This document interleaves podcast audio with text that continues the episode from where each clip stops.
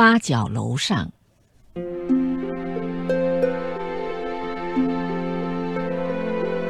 在井冈山艰苦斗争的年代，毛主席住在毛坪村的八角楼。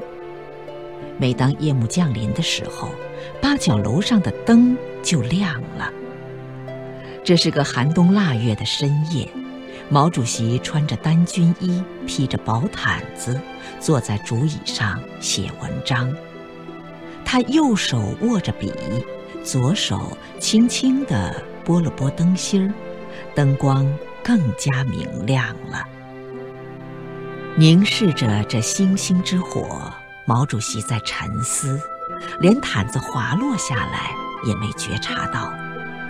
就在这盏清油灯下，毛主席写下了许多光辉著作，指明了中国革命胜利的道路。